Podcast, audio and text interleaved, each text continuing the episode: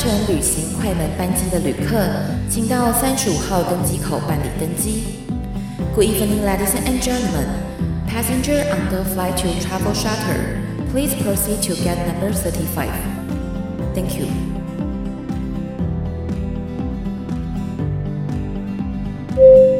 各位贵宾，我们即将起飞，请确实扣好系紧您的安全带。谢谢。Ladies and gentlemen, we are ready for takeoff. Please make sure that your seatbelt is fastened. Thank you.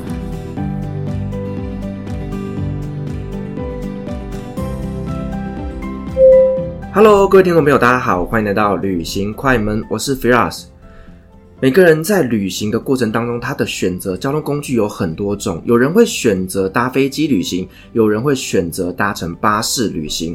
那也有一些人呢，他们会选择徒步旅行。然而，徒步旅行是一个非常非常考验体力以及考验方向感、考验非常非常多东西的一趟的旅游规划。那我们今天很高兴邀请到的来宾呢，他是使用徒步旅行完成了非常多趟的旅游经验。那欢迎我们今天的佑成，大家好，好，我们今天非常高兴邀请到佑成来旅行快门，跟我们分享他在徒步旅行的过程当中发生的一些故事哦。那据我所知啊，你曾经完成过两趟的呃徒步旅行，是你在澳洲那边走过一次。那后来呢，到了呃大陆那边，从上海也到了西藏，对，也完成了徒步旅行。对，那是什么样的原因让你会这么坚持着，就是要用徒步这件事情来完成旅行呢？坚持哦，其实没有什么样的坚持诶。我来说一下第一趟为什么会想要从澳洲的墨尔本走到雪梨好了，是因为那个时候的室友他是香港人，他本来想要约我从墨尔本骑脚踏车骑去雪梨。但最后他没有做这样的事情，可是那个时候我就想说，哎，我还是想要去雪梨。那因为我本来在台湾是很喜欢骑脚踏车的，然后那时候就很中二的想说，哎，不然这样好了，我就用一个我之前没有做过的方式，然后这个方式可能要比较难的，然后最后我就左思右想，决定了用走的，从墨尔本走到雪梨。那如果大家打开 Google Map 的话，会看到 Google 会建议你从墨尔本。然后经澳洲内陆到坎培拉，然后到雪梨这一条大概是八百公里左右。那那时候就很中二，就会想说我要绕大圈一点。那我就走沿着海岸线走，然后我最后走了一千三百公里完成这个旅行。那第二趟的时候，很多人就会觉得说：“哎，我是不是走上瘾啊？或者说到底有什么样的信仰坚持我去做这个事情？”没有，不是因为上瘾，也不是因为为了信仰去坚持。而是那时候在中国大陆的，呃，我有参加一个社团，它叫做福清社。然后呢，中国大陆福清社他们就说，诶，他们在上海要办一个很好玩的活动，他就问我要不要参加。其实这几年我是想要环游世界，但一开始不是想要用走，那我就答应他们说，哦，好啊。可是我就觉得说，如果从台湾搭飞机去了上海，参加完三天两夜活动，我就飞走了。我觉得这样很浪费这个机票钱，然后我就左思右想，啊，办这样好了。那我上海三天两夜活动结束，那我就搭火车去西藏好。人家都说青藏铁路很漂亮嘛，可是我那时候一转头，我就想说，我可不可以跟前几个月一样，用走的从上海走路走去西藏？所以上海走路走去西藏，完完全全是一个一转头然后就决定的事情，所以它也不是一个坚持。那其实我还有做了第三趟的徒步旅行，是在前年的五月二十八号，然后到去年的二月一号，我回到台湾，因为疫情的关系回到台湾。本来想要从北京，然后一路往西边走，走到欧洲大陆的最西端，在葡萄牙的罗卡角，但因为疫情的关系，所以我就回来了。那这一趟的话呢，就大概走了八个月的时间，走了六千公里。所以我在澳洲大陆跟中国大陆原则上大概走了一最少一万两千公里。哇塞，走了一万两千多公里，那这整段过程大概花了你多久的时间？我没有很认真的统计，像刚刚说的第三趟的话，我是用了八个月的时间，第二趟的旅行时间是十个月。那第二趟我会在一些地方。待一阵子，比如说我可能会在云南、四川的交界泸沽湖待了三个星期，我在福建的网友家待了一个月，等等之类的。然后第一趟的话，我用了四十三天的时间，所以大概也就是十多个月前前后后加起来十多个月。可是因为我每一趟结束之后，我都会回到台湾，然后待几个月，然后再去做下一段的徒步旅行。因为每一段其实都是突发奇想。是，所以你就是会在这整个过程当中，就是边走边玩，然后呢，甚至会在一些定点那边多做一些停留。那你觉得在走徒步旅行这件事情当中，对我们最大的考验是什么？考验我，我自己觉得最大的考验是肚子饿，因为肚子饿的时候会让我非常非常的不开心，我会很不爽。嗯，所以就对我来说，最大的考验考验是肚子饿。比如说一些补给啊等等之类的，所以我一开始在从墨尔本走到雪梨的时候，我根本就不知道沿途是多荒凉或者是多么的方便，我完完全全都不知道。那我一开始的时候，我就先在 Google Map 上面输入 supermarket 超级市场这个单字，然后就看到哎。有很多的点，它被标示出来，然后接下来我就把它放大、放大、放大，然后接下来再搜寻是 supermarket，然后就看到哦，越来越多的便利商店啊、超市啊、加油站啊这些，那我就可以知道哦，我有地方可以买东西吃、买东西喝。那就代表我很有可能就可以有补给，我就可以活下去。那即使没有地方睡，大概也应该没有什么样的关系，大不了就睡个路边啊，或者说睡在其他村镇别人家前面，这些都好。但最重要是要有东西可以吃。嗯，所以我觉得最大的考验应该就是在呃食物还有饮水补给的部分。所以等于你在出发之前，你可能就要先做好功课，就是把这整个沿路的会遇到的 supermarket 啦，或者是一些补给站的地方，先把它标注起来。至少你在走的过程当中，你会比较好去拿捏那个距离。大概说哦，我可能到下一个补给站中间可能还要三到五天的时间，我可能在这段时间必须要多准备一些补给品，才比较不会肚子饿。哎，可是。你刚刚的这个想法虽然是对的，可是现实生活中其实没有这么的严苛。为什么呢？因为以前的人，他的交通工具绝大部分人都是用走的。我是在澳洲走了几天的时候呢，我突然发现到这件事情。因为一开始的时候，别人在跟我聊天的时候，我都很紧张，我都很害怕没有办法走到今天预计要到的村庄。可是。当我走了几天的时候，我就想到以前人都是用走的，所以村庄跟村庄的距离原则上就是白天出发，晚上就会走到。即使你没有走到，也也大概是停留在差不多一个小时的路程或两个小时的路程。那其实离村庄也很近，所以是还蛮安心的。所以其实不需要觉得说啊，我可能四五天我都会遇到是没有人的状况。这个没有人的状况其实很几率很低。然后再来，我在徒步旅行的时候，绝大部分都是走公路，所以多多少少还是会有其他的车辆经过我身边，那我也不用太担心。后来呢，我就把这一套的自己想出来的理论放在中国大陆的时候，那我也发现，哎，一样哎，就是我平均就是走一天，只要白天不要睡懒觉，然后出发，晚上我就可以很接近一个村子。然后沿途呢，多多少少，比方说我在青海的时候，就会遇到牧羊人啊，或者说在可能很荒凉的地方，可是我可以看得到对面的山头，它是有村庄的，所以我就不会太慌张。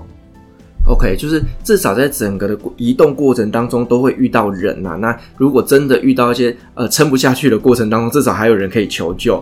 那你刚刚前面有提到，就是说，呃，在睡觉这一件事情，你们也可能会遇到，就是睡在荒郊野外啦，或者是在一些比较呃穷乡僻壤的地方。那你曾经睡过哪些很严苛的环境呢？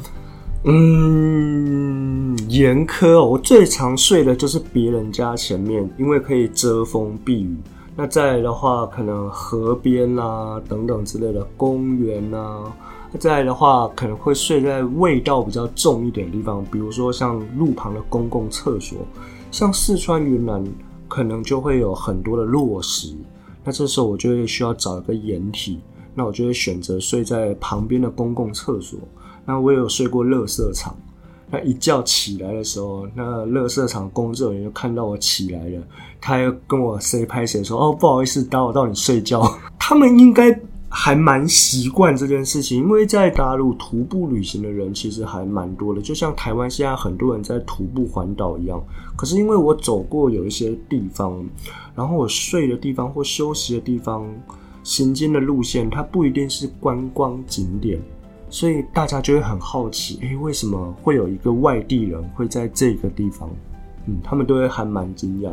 那总而言之，我睡的地方其实都还蛮多样性的。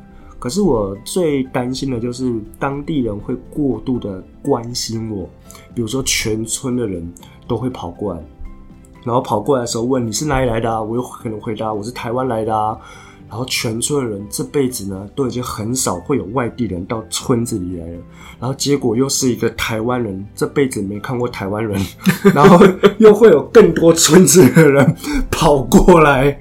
对，所以我为了避免大家太过度关心我，那如果我今天是要睡在他们的村子的话，那我就会选择在傍晚的时候，夜深人静的时候，或者说我在傍晚吃完晚餐之后，我才会询问当地人说：“哎，你们这边有没有一些公园啊、戏台啊，可以让我睡觉的地方？”然后我就去睡他们那边。是，我想其实以睡觉来讲，安全性也是非常重要的。那你像刚有提到，就是你会去问人家有没有一些戏台啦、公园啦，那你怎么样去判断这个地方是安全，不会呃受到一些攻击的呢？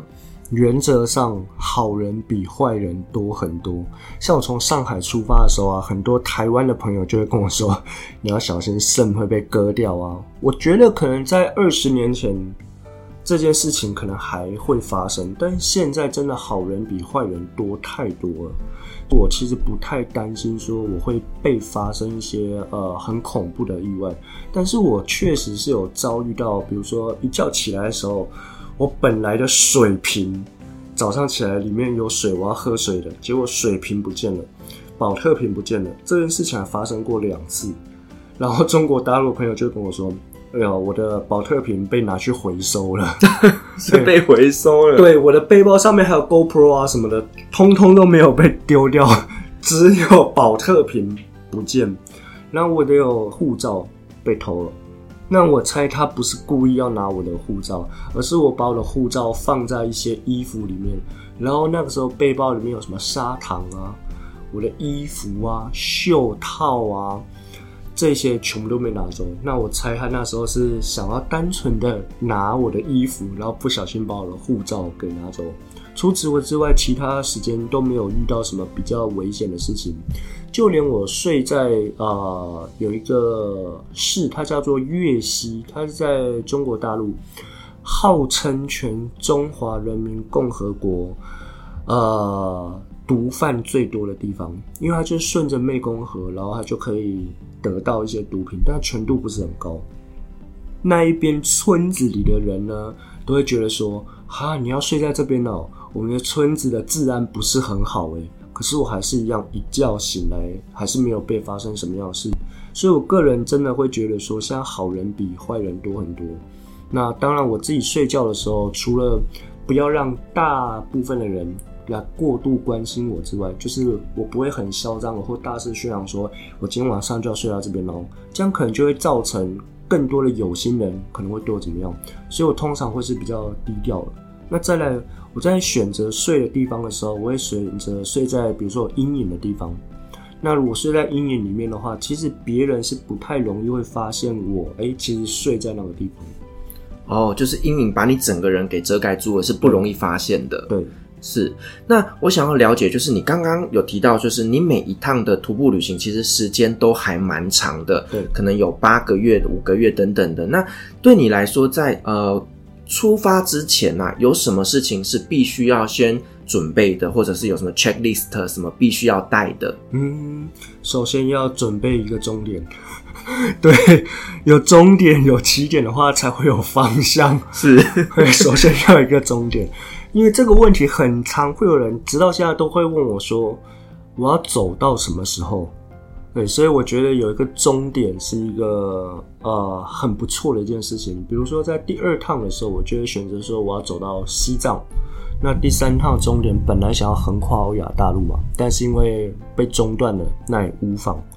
所以我觉得有终点才可以决定方向，不然的话，我会像一个无头苍蝇一下，我可能会不知道说我该往哪里去，这是一个。然后接下来该准备一些什么样的东西放到我的背包里面呢？准备用得到的东西，而且这个用得到的东西呢，通常都是我们非常非常在意的。很多时候我们可能会觉得拿起 A，哎，这个 A 好像可以用来干嘛？我们就会把它放进背包。我们看到 B 啊，我觉得 B 在什么情况就会用到，我们又把它放进背包里面，然后就会放到非常非常多的东西在背包里面，就会把我们压垮。但其实背包里面放入的都是我们的恐惧。其实我们该拿起一个东西的时候，我们该去思考是我到底在害怕些什么。比如说，如果今天放入了一件羽绒外套，那我关心的可能就会是气温太低怎么办？那有时候啊，我们可能会觉得说啊，一件羽绒外套可能不够哦，我们可能会带两件、三件、四件，甚至更多。那其实搞不好我们不需要这么多的保暖衣物。这时候我们就可以问自己说，我什么时候才会穿到这件事情？总之，背包里面装入的都是恐惧，所以我通常呢会使用一物可以多用。比如说我的雨衣，它可以把我全身都罩起来。然后它也可以当做地布来做使用，嗯，所以我的背包里面通常会放入的都是我平常会用到的东西。那这些用到的东西，可能在登山的时候它就会被用到，所以我背包里面放的东西，大部分跟一般要去登山的装备会是差不多的。是，那如果说我们要准备这样这么长的一段旅程的话，那预算这件事情该怎么样去抓呢？我个人是没有去抓预算的，比如说，呃，我从上海出发的时候，我只有两千块人民币，但是最后我用了一万两千块人民币，为什么呢？因为其实在过程当中，我们会发现到，就是钱很重要，但是钱它不能够当饭吃，只有饭才可以当饭吃。很长时候，我想要用钱去买东西吃的时候，但是是没有人可以卖我东西吃的。这个时候呢，我该关注的就是我需要的真正的东西到底是什么？是吃的，是喝的，这些才可以让我走下去。所以，嗯，去抓说钱到底该总共 total 有多少？我觉得这个想法它不见得是很正确的。然后再来是，其实每一个人都会有每一个人获得资源的方法。比方说，会有在路上的时候，嗯，你可能会捡到钱。很像我，我就经常在旅行的时候捡到钱。然后我走一走一走呢，因为我本身有在做婚礼主持啊、魔术表演，所以也有可能会有人找我去做表演的工作。在路上的时候，嗯，那为什么会有这样的机会？是因为我走路走一走，那我可能就会跟别人说：“哎，我有在做这样的事情。”那如果他们需要的时候，他们就会来找我。嗯，我觉得这个是非常神奇的，就是老天他会足够呃给我们要的资源，然后让我们去完成我们想要去完成的事情。所以我最后呢，即使到四川云南我没有其他的收入来源的时候，我还有其他的朋友，我可能就会跟我的朋友借。借完了这些钱呢，那因为我之后工作关系，我又可以很快的速度把钱还给他们，所以我觉得不需要一开始的时候就觉得说啊，我需要准备足够的钱去做那些事情，因为钱这种事情它是永远准备不够的，那倒不如先上路了。就像我们创业一样，有一些人创业，他可能会觉得说啊，我不想要跟朋友去借钱，但是很吊诡的是。那又愿意去跟银行贷款，诶，可是跟朋友借钱还有银行贷款不是一样都是借钱嘛？有些人就会觉得说，诶，可是银行的话我会付他利息啊，可是我们还是一样可以付我们朋友利息嘛，这是一样的事情，人情的问题，人情的问题。可是这样子就可以再增加我们跟朋友的羁绊了，所以其实就是要端看我们。要怎么样看待我们想要做的事情？如果今天我把我的旅行视为创业的一种的话，那其实去跟我的朋友借钱，其实我觉得借的合情合理。虽然我当时不是用这样子的想法去做徒步旅行的，但是后来回头看看，诶，我因为做了这个事情，那因为我跟我的朋友借了钱去做这些事情。我反而最近得到了一些演讲的邀约啊，等等之类，都是因为当时我愿意跟我的朋友开口。那好像我做人也不太差，所以我的朋友也愿意借我，我才有机会可以完成这样一些事情。嗯，所以真的不要觉得说一开始就要准备多少钱，而是先找到很多的朋友，他会愿意诶来帮助我们，他会相信我们真的要去做这样一件事情。那当然口说无凭嘛。我们可以先从准备这些的活动开始，然后真的开始买了机票上路之后，那就会有很多意想不到的收获，它就会发生。比方说，呃，现在录音的时间呢，那我后天我就要飞澎湖。那原本呢，我是要到澎湖西屿乡的池东国小去做演讲。那这个时候，我就会开始找当地的呃社团的组织啊，问他们说。哎，我可以可不可以参加他们社团？然后为什么会去澎湖？因为池东国小要我去做演讲。然后哎，没想到马公市的一个旅馆，他就说：“哦，那我招待你来住我们旅馆好了。”你看，这样又赚到了。我其实只是一直不断的把我想要做的事情告诉别人，然后这些资源就慢慢的就会汇集到我身上。而且这些东西本来就不是我有，本来不是我准备。所以我觉得不需要一开始就去想说自己该准备多少，而是我们想要花多少，我们想要怎么花。对，其实就像你刚刚前面提到的，就是说，呃，我们背包里装的都是你对这件事情的恐惧。那所以预算这件事情一样的意思哦，就是呢，你对于自己该准备多少钱这件事情是没有安全感的，所以你也会觉得恐惧。但是如果说像你的刚刚这样的一个分享来说，就是你去就对了，而且大家都知道，在家靠父母，出外靠朋友。其实你在旅行的过程当中呢，你不只是原本就有的朋友，你去拜访他们，你在旅游的过程当中，你会认识到。更多的朋友，而这些朋友最终的这些资源也会导到你身上，让你现在可以拥有更多的一个演讲分享的机会。那我想了解一下，刚刚你有提到，就是说你也会在整个旅游的过程当中呢，去透过一些活动的表演来得到呃一些些旅游的经费。那有没有什么样的呃故事可以来跟我们分享呢？比如说那个时候，呃，我在上海到西藏的时候。我就一直不断的跟别人说，沿途我想要到学校做演讲。那当然，我除了在 Facebook 上面说这件事情之外，我也会使用啊、贴吧或者是微博，就是当地的。然后呢，就会有其他人会看到。那其那时候有一个网友，他就私讯我，就问我说，可不可以去他儿子的学校做演讲？他儿子的学校在福建。那个时候我就 say yes，我就答应他，所以我就去。然后呢，他就我走着走着走着，还没有走到他家的时候，然后他就问我说：“诶，我要在哪里过农历年？”然后就跟他说：“嗯，可能在武汉吧，因为武汉是大城市嘛。那因为我还做造型气球，我就想说，那我去武汉，我可能在淘宝上面买个气球，然后我就可以在武汉做一些造型气球，然后卖当地人。本来想法是这个样子。”然后我那一个网友他就跟我说：“你不要去都市过年，都市过年很无聊，你要在山里过年。”我还是跟他 say yes，好哦，我就在山里过年。好，我到了之后呢，没有想到他弟弟呢，那时候他开始在筹备他们村子里面的婚宴会馆，所以就还没有桌子进来啊，然后电线都还没有拉啊，然后就不小心的。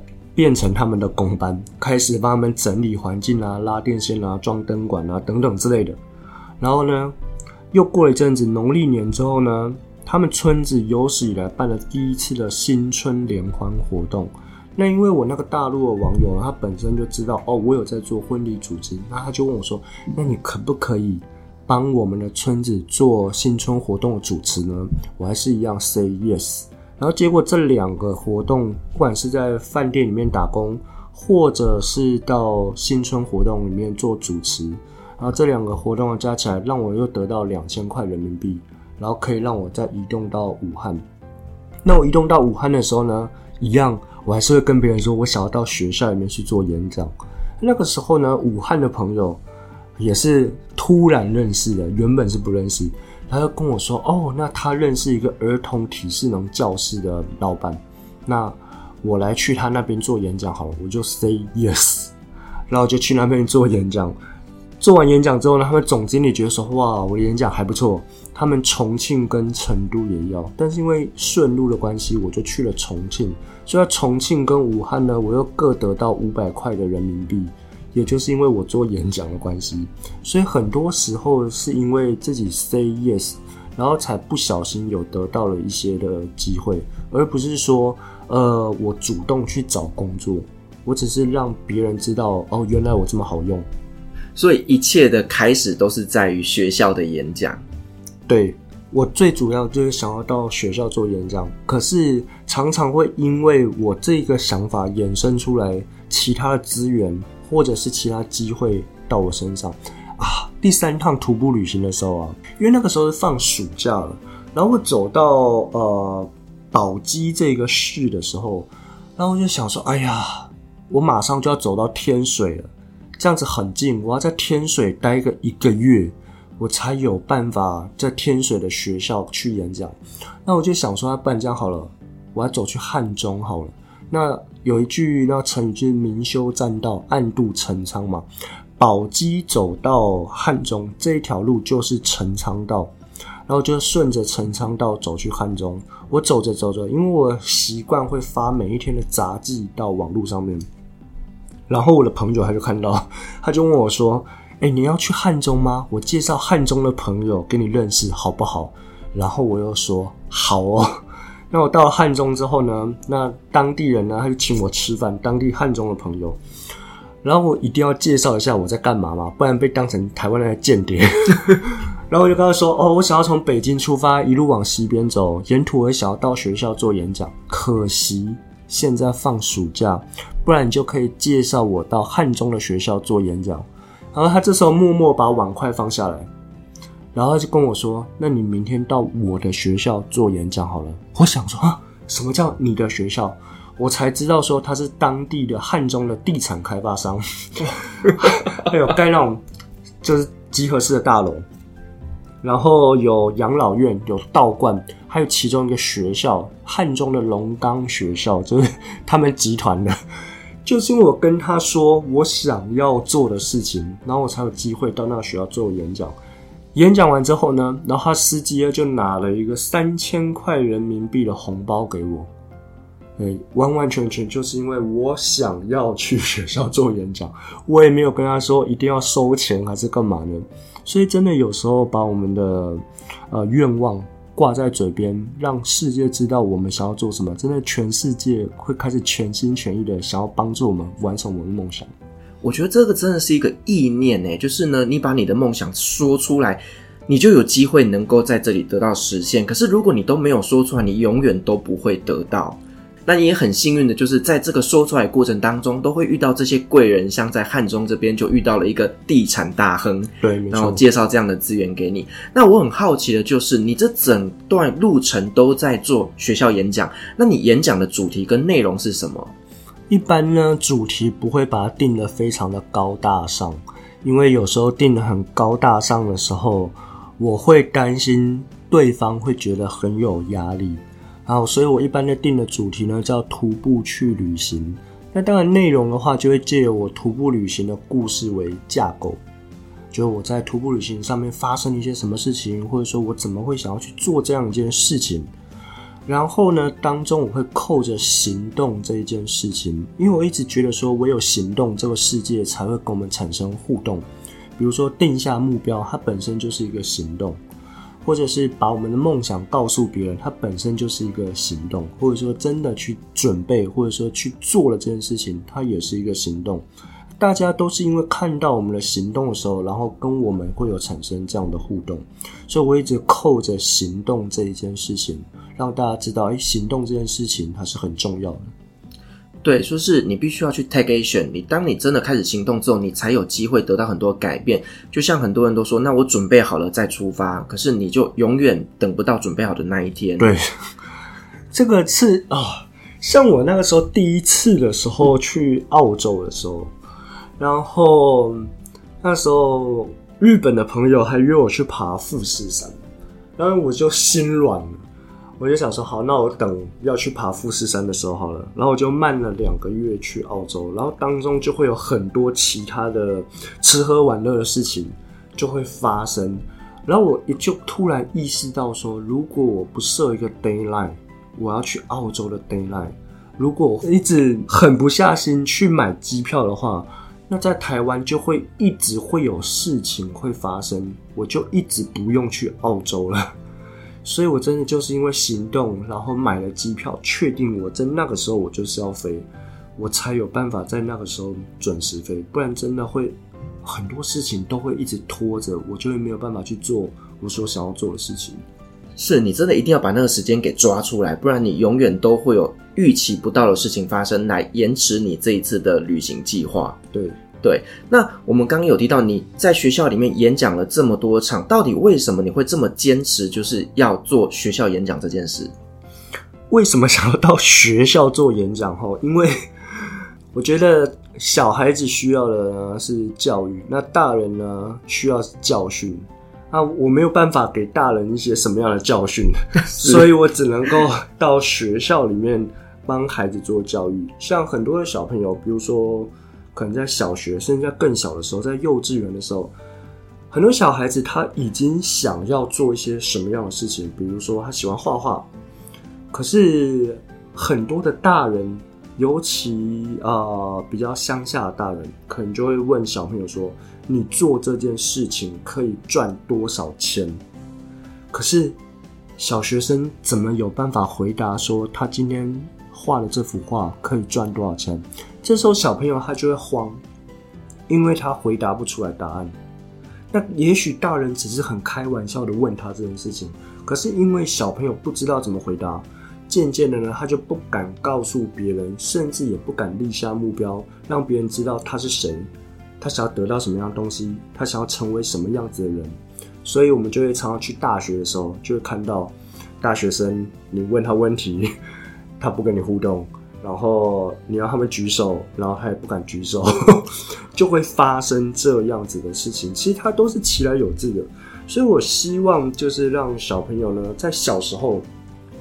不要因为这一些的事情而太慌张，可以给他们多一点点的时间，为他们的梦想而去茁壮。他们到学校里面念书，为了可以增加更多的可能性还有选择性，而不是只有单纯的念书。他们到学校里面念书，他们是可以呃培养或者说得到他们实现未来梦想的能量，而不是只有去考试。那。其实到学校里面，真的有非常非常多的事情可以去做。那我会希望说，借由我的演讲，然后去帮学校的呃，不管是体制内的教育或者体制外的教育，去帮他们打一个辅助，让小孩子觉得说，嗯，我今天来学校是对我有帮助的，是对我的梦想有帮助，对我自己是有帮助的。我来学校不是为了我爸妈，而是为了我自己。那我自己想要做一些什么样的事情？如果我现在知道我以后想要做什么事情，那很好。那如果我现在还不知道我以后要做什么样的事情，那我可以用什么样的方式来去找到我想要做的事情？那我在前往我梦想的道路上面一定会很辛苦，因为前面这个大哥哥他都为了走路这么一件普通的事情，有时候都这么的辛苦了。那所以，我在我梦想的道路上面遇到困难也是正常的，所以我会希望把这些东西结合到我的徒步旅行的演讲的故事里面，让孩子知道，嗯，我们该为了我们自己去做我们想要做的事情哦。而且你等于是让小朋友知道说，其实走路这件事情是稀松平常的，就连这么稀松平常的事情都能够帮助你达成梦想。这也是让小朋友知道说，其实就像徒步一样，一步一步的走，你一定会走到你最终想要的那个梦想。对，也许有时候我们的梦想也有可能会失败啊。像我在我的一般简报的时候，我通常会在最后面的时候说一个我在澳洲大陆徒步旅行遇到一只鸟的故事。那只鸟呢？蓝色的鸟啊，它那时候趴在柏油路上面。那其实鸟睡觉的时候它是立着的，不管是蹲着还是站着，总之它都会是立着。所以那只鸟很明显就是已经死亡或是昏迷。那个时候呢，就把它从柏油路捡起来，然后放到路的边边的泥土堆上面，完全没有任何的生命迹象，完全没有任何的挣扎。然后这个时候，我觉得它很漂亮，我就拍了一张照片。我不知道我在想什么，我那时候喝了一口水，我就吐在它身上，然后那只鸟它就站起来了。本来是没有任何的生命迹象，可是因为我吐了一口水在它身上，所以它就站起来。那我就希望借由这个故事呢，让小朋友知道，哎，就是很多事情是去想做不到，去做的话意想不到。对，但很多人可能会觉得说，哎，可是有时候我们可能年龄已经到了某一个年龄了，那如果我们做这件事情如果失败了该怎么办？这对我来说，失败也没有关系，因为我们在会在路上看到很多意想不到的风景，得到很多意想不到的收获。所以我的演讲内容里面呢，不会让小朋友一味的觉得说，啊，我只要坚持，我就会成功。有时候可能坚持到一个地步了，我觉得我会失败。其实失败也没有关系，真的，因为失败真的也会有得到其他的。得到的东西，比如说像前一阵子的时候，有一间学校的老师带小朋友去爬雪山的样子吧。然后老师他在路途当中，他就看到了有碎冰，所以他就做了一个决定，就带着全部的学生下车。这一件事情是非常非常正确的一个决定，因为他们并没有可以呃止滑的一些装备啊等等之类的。那我相信。这一次的下车一定会给小朋友他的内心留下一个非常非常重要的教育的意义，因为小朋友知道自己的命会很重要，山永远在那里，我们可以等到下一次天气好，或者说有更多的准备的时候，然后再一次去挑战那个高峰。是梦想失败了，那又怎么样？至少你曾经努力过了。我们换个梦想，再继续努力。我觉得人生其实就是不断的在寻找梦想、追求梦想，并且达成梦想。我觉得就是在这个整个过程当中一直在努力着。对，因为像很多时候呢，也会有很多朋友说：“哎呀，我横跨欧亚大陆这件事情被疫情中断了，我会不会觉得很遗憾？”其实我不会觉得很遗憾，因为我会觉得说：“哎，既然中断了，那我回到台湾，我就会做在台湾可以做的事情。”那关于横跨欧亚大陆这件事情没有关系，虽然它被中断了，起码我愿意让我自己走过这么远的路，那我才能够知道原来我可以走到这样子的地步。那我也会在过程当中知道我哪边是足够的，哪一边是不足的。比如说在这一趟旅行里面，我的背包的重量是十八到二十七公斤，说实在，其实有点太重。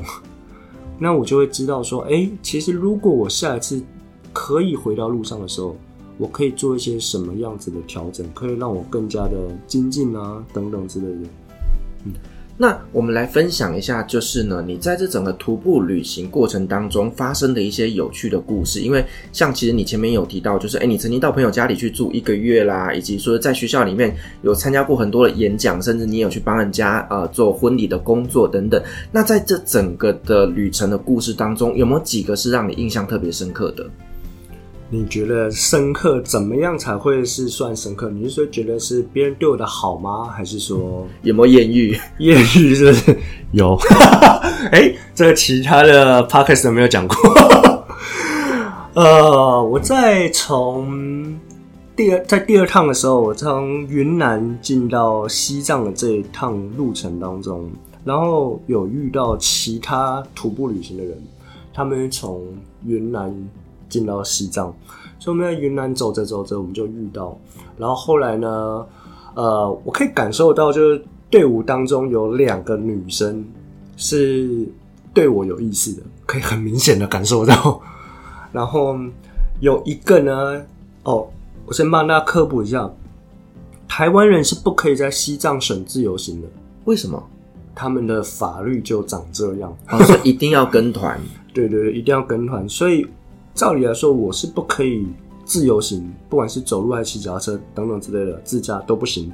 我是不可以踩进西藏省里面的。好，所以呢，我在从云南进到西藏省的第一个乡叫盐井乡的时候，然后我就被抓到。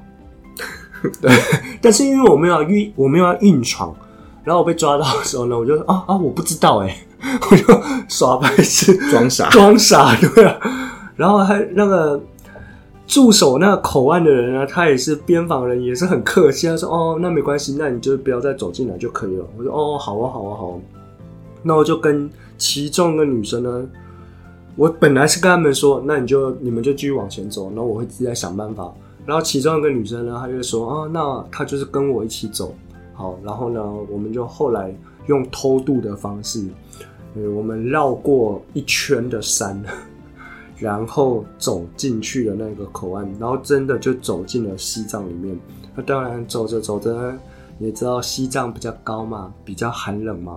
这时候呢，抱着取暖，对，就就对，就开始会抱团取暖，嗯，然后就会有一些情愫就发生了。但是因为后来也会有很多的想法的因素等等之类的，就没有办法在一起。我觉得这样子会是很可惜，因为真的彼此的世界观非常非常的不一样。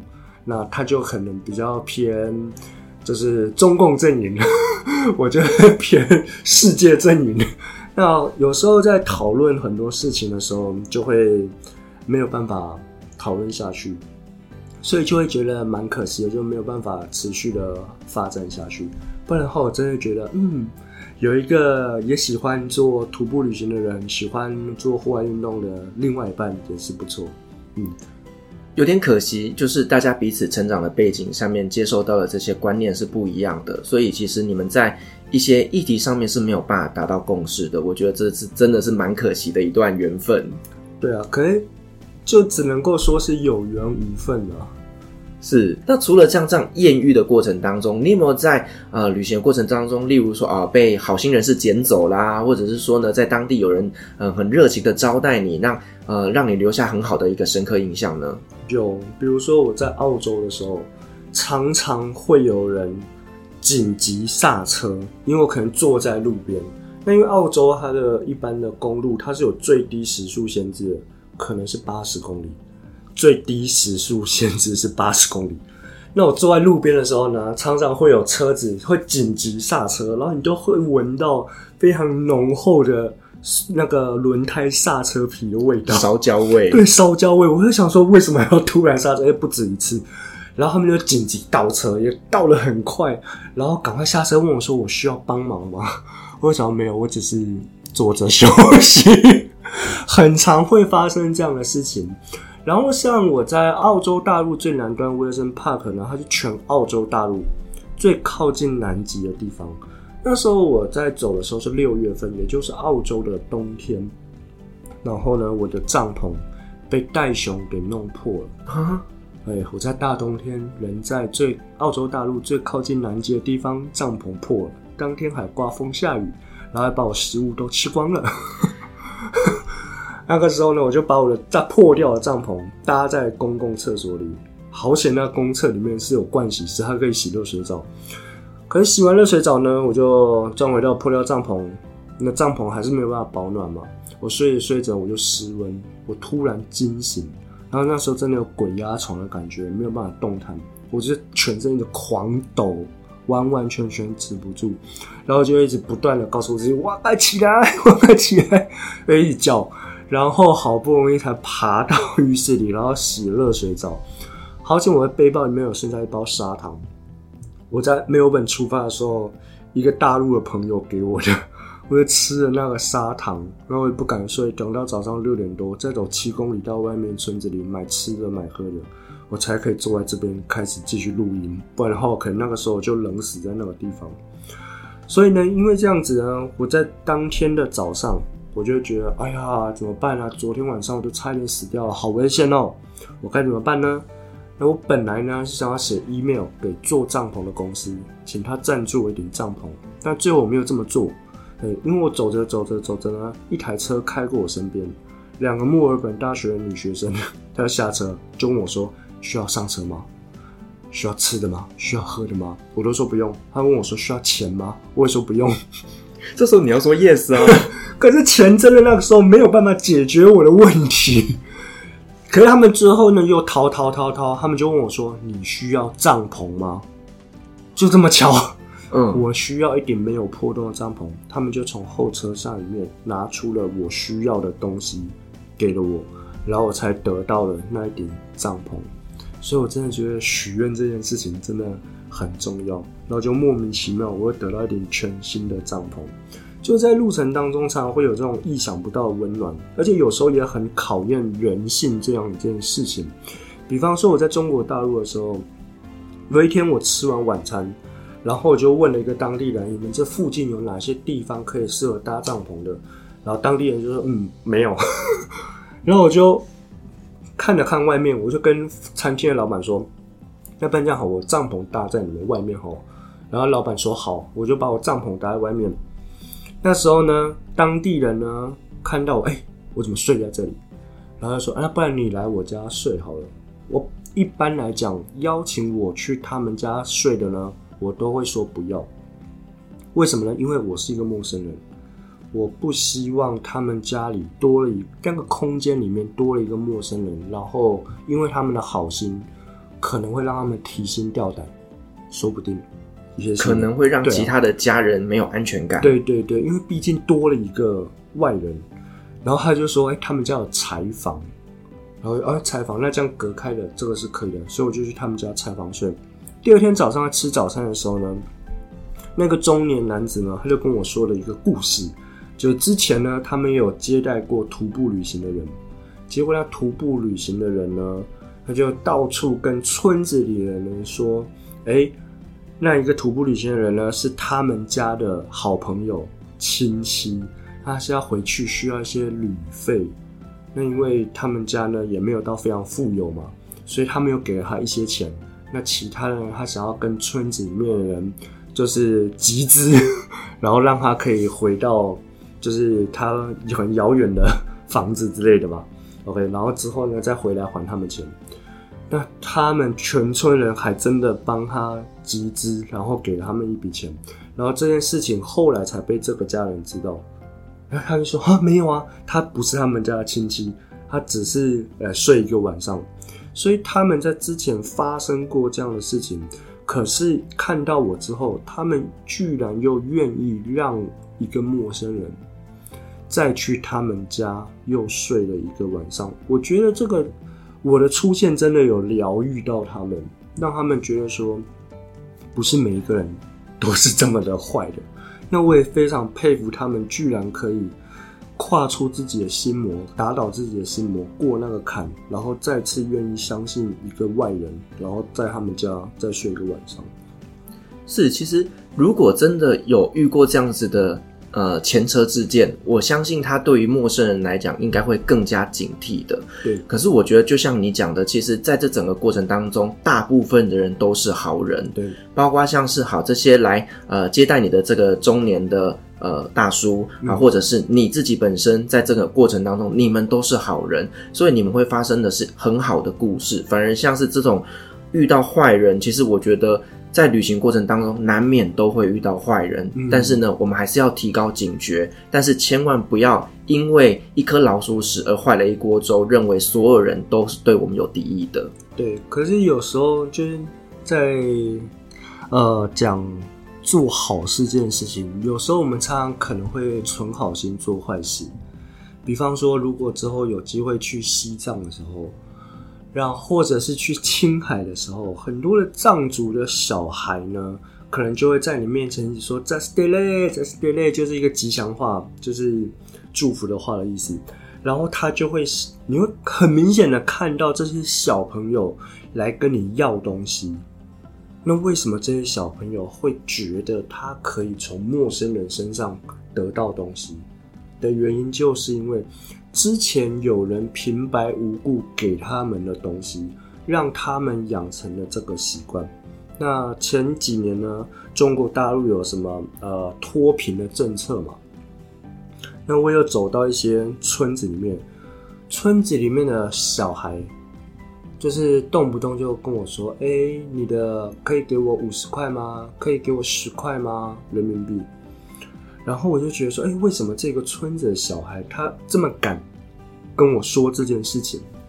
我就觉得很奇怪。然后我走进他们村子之后呢，然后因为村子里面的大人真的是开口闭口都说他们是一个贫困村，真的开口闭口都是 根本变成语助词了，你知道吗？我们是贫困村，所以怎么样怎么样？因为我们是贫困村，所以怎么样？所以你就有义务要帮我。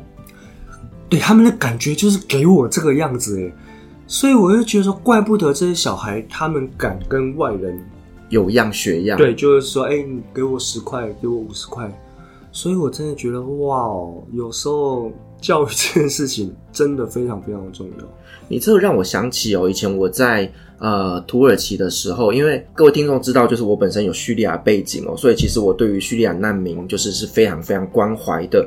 可是当我走在土耳其的边境的时候，就会有很多的难民来跟我要钱。那当然不只是在边境哦，包括像是在伊斯坦堡呢，也会有很多好手好脚的年轻叙利亚难民，他们伸手就在跟我要钱，但是。并不是说我不不愿意帮忙，而是我觉得你好手好脚的，你如果去做一些呃工作，其实你换取了这些呃金钱是能够支撑你在伊斯坦堡的生活的。你为什么一定要透过这样子的方式呢？那当然我，我也看过有一些像是呃孤儿寡妇，他根本可能在路边乞讨。那这种情况下呢，我可能会给，因为我知道，其实以在中东来讲呢，有些女性她们在工作方面是比较不容易取得的。可是我只要看到男生来跟我乞讨，我绝对是快步离开，因为我觉得我非常不屑这样子的行为。嗯，也其实很多人呢，呃，比如说在中国大陆好了，就有很多人在做直播，那他们是做徒步旅行的直播，他们就会借由卖惨啊。等等之类的，然后希望大家呃给他在线上的打赏。那很多人呢就会因为可能打赏的效率不彰，所以他最后放弃了徒步旅行这样一件事情。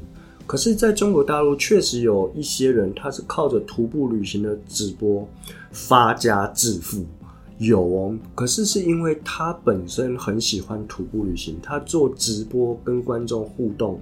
接受观众的打赏是顺便的，所以他才因为这个徒步旅行做直播发家致富。所以我觉得有时候要先把呃方向搞清楚。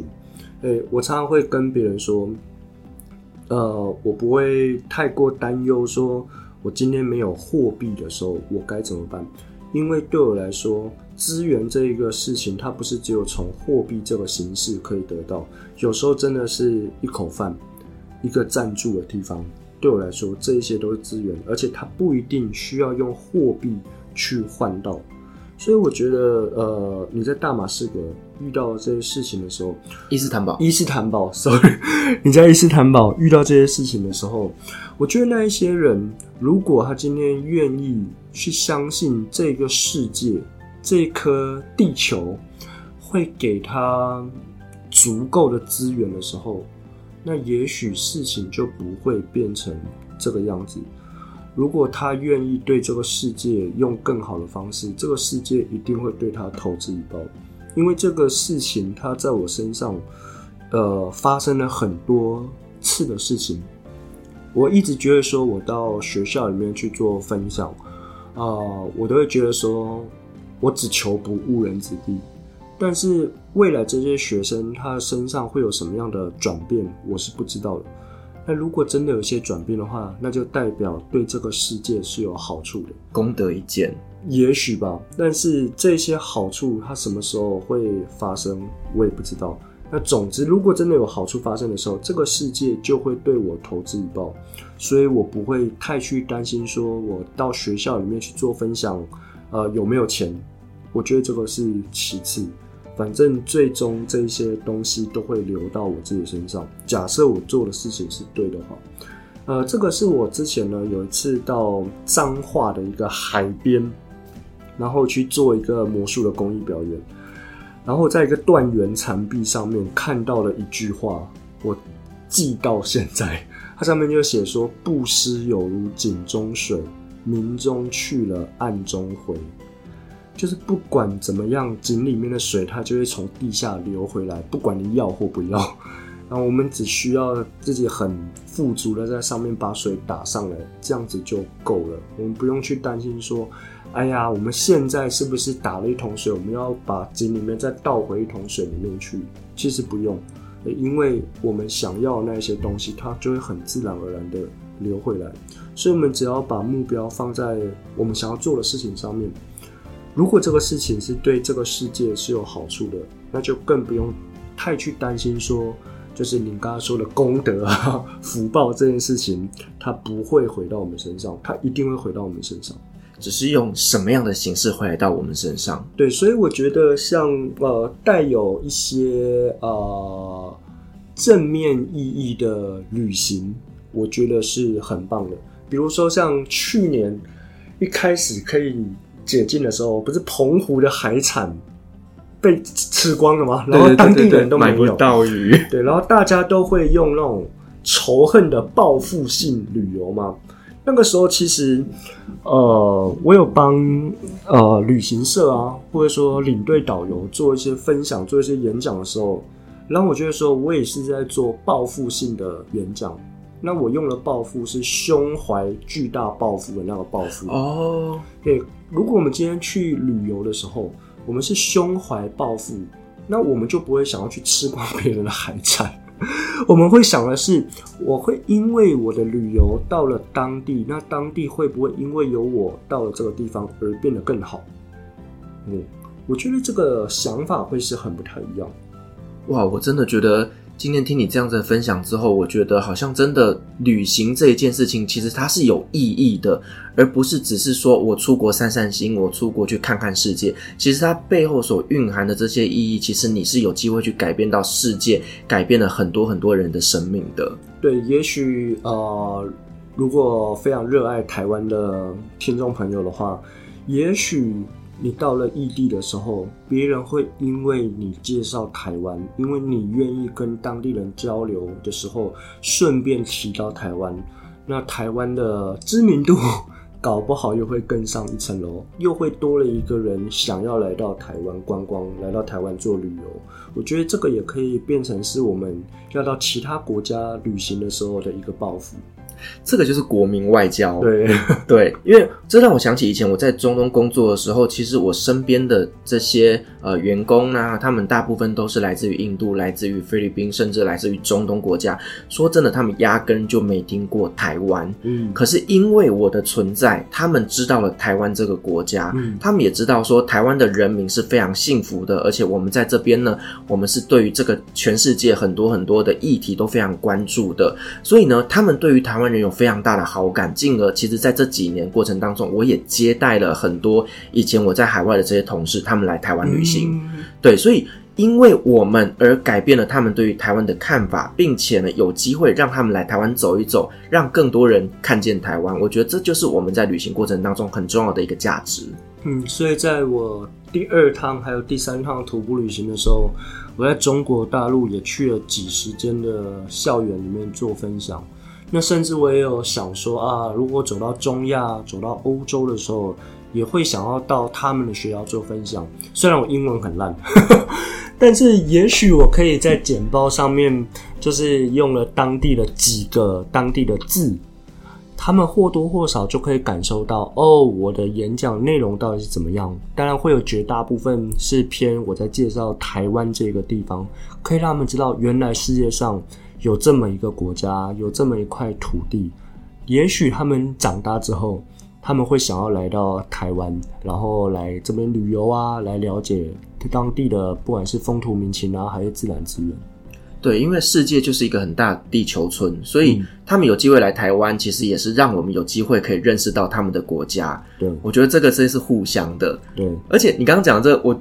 满满脑子有一个很棒的梦想，就是其实我本来也是在世界各地这样子旅行的人，搞不好我也有机会可以去跟他们来介绍台湾在哪里，以及台湾这个地方它到底好在什么地方。嗯，搞不好我可以因为我这小小的动作而让更多人来看见台湾。对，而且这样子很容易就可以结交到当地的朋友，因为你想想看哦，如果你今天到了他们的学校做演讲，那台下，呃，在行销里面有一个销售的方式，就是会议行销 （meeting marketing）。那什么时候你才可以同时就是推荐你的产品、你的服务给好多人？就在 meeting 的时候。所以，当你在做演讲的时候，所有的小朋友还有那个学校的老师都在底下听你的分享，那大家就会经由我们的分享的时候，他会对你一定会有好感。那也许这个就是一个非常非常好的 touch point，他会想要呃邀请你去他们家等等之类的，那你就更容易的去接触到当地人，建立当地的连结，那结交当地的朋友。对，其实演讲它本身就是一种行销，就是你想要在这个演讲当中，你想要去传达什么样的理念。对，那并且呢，透过这样子的一个分享的过程当中，得到更多在地的资源。嗯，我想这个也是你在做呃校园演讲得到很大很大的一个资源的地方。对，我在第三趟徒步旅行的时候啊，因为啊、呃，之前监察院院长王建煊先生他在中国大陆有一个新华爱心教育基金会。那个时候，因为我在第三趟徒步旅行之前呢，我去了上海做魔术表演工作，然后我就遇到他们基金会的同仁，然后我就跟他们说：“哎、我接下来要从北京往西边走，你们有没有学校可以让我去做分享？”哎、然后呢，他们就说有哦。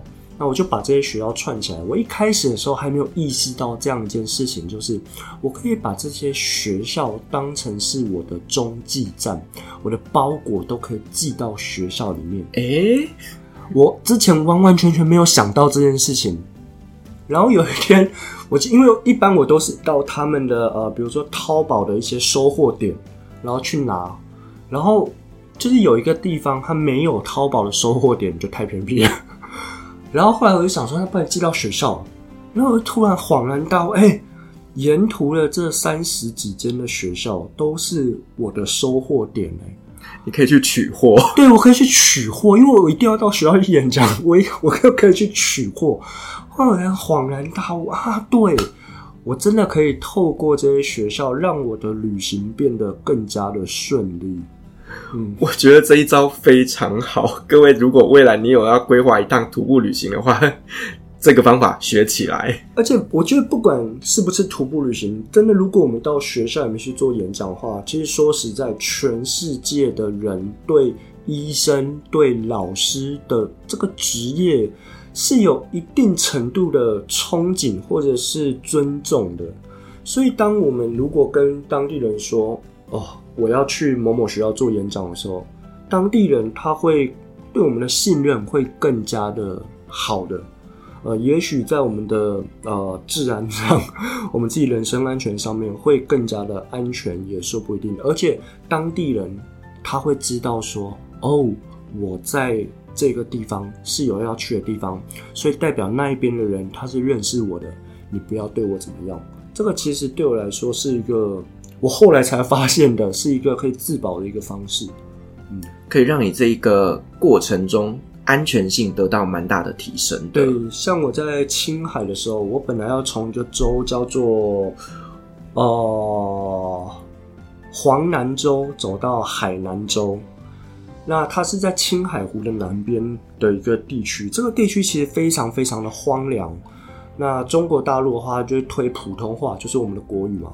可是那个地方荒凉到那边的成年人不一定会说普通话，完全没有办法沟通。这时候该怎么办呢？我马上用微信打电话给我之前去的学校的藏族的老师，然后就跟他说：“诶，这个人他完全不会讲普通话，你帮我跟他说一下。”我就直接把电话拿给那个藏族人，才有办法沟通。所以我觉得。有时候我们去借由介绍台湾是什么样的地方，或者是跟他们分享旅行的故事的时候，真的可以让我们结交更多当地的朋友，会让我们的旅行更加顺利。对，而且认识的这些人，在你接下来的路程当中，你永远不知道在什么时间点他会帮得上忙。对，对，就像你讲的，他还可以当你的翻译。我觉得这个真的是解决你很多很多呃，可能在沟通上遇到的问题。对。好，那祐诚，最后我想问你一个问题哦，就是说，如果在疫情过后啊，我们有听众朋友他想要呢去完成一趟徒步旅行的梦想，那你这边有什么建议可以给他们的呢？首先，第一个建议就是跨出第一步啊。可是大家会觉得说，哎，那这样有建议跟没建议是一样的。可是因为大家通常都会想太多，然后就不敢去做这样一件事情。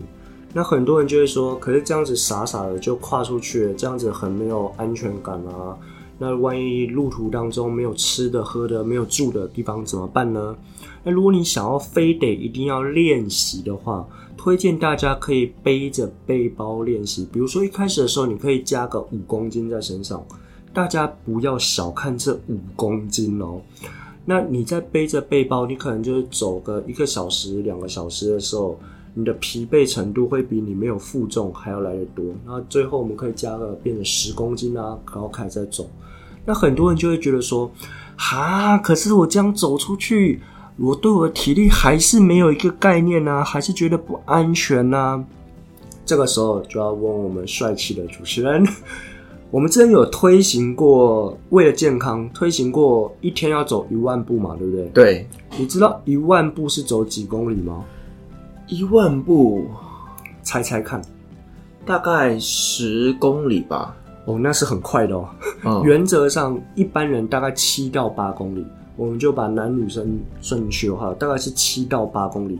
知道七到八公里大概是走多久吗？几个小时？七到八公里，可能两个小时。你很有概念，非常好。因为我有在跑步。哇、哦，太棒了。那一般我们逛百货公司的话，都逛多久？也是两到三个小时。对对对对，所以其实每一个人都能够走，只是大家太害怕而不敢跨出那第一步。其实真的每一个人都能够走。然后因为台湾地狭人稠，除非你是要到，比如说切番薯这一条路线的话，切台湾的中间，你才会有可能你走了一天才到一个村庄。基本上，你离核心城市越近，村庄的距离就会越接近，所以根本就不用担心说啊，你可能没有地方住啊，等等之类的。如果你真的害怕没有地方住的话呢，你可以先搜寻好公车或者是火车的路线，你可以跟着火车的路线走。你很累的话，起码你还可以拐个弯走进火车站，但你还是可以先搭火车。回到一些比较有旅馆住宿的地方，这些就不用太担心。对，其实你就可以运用你现在的时间，然后在台湾先来做练习。对对，因为其实台湾真的非常方便嘛，你到哪里都会有一些啊 Seven Eleven 啊便利商店啊，所以你也不用担心会饿肚子。那再来呢，其实呃以台湾来讲的话，其实县市之间的距离也不会太遥远，所以也是可以透过这样的方式去练习呃做徒步的旅行。对，所以最重要的就是。去吧，跨出那一步。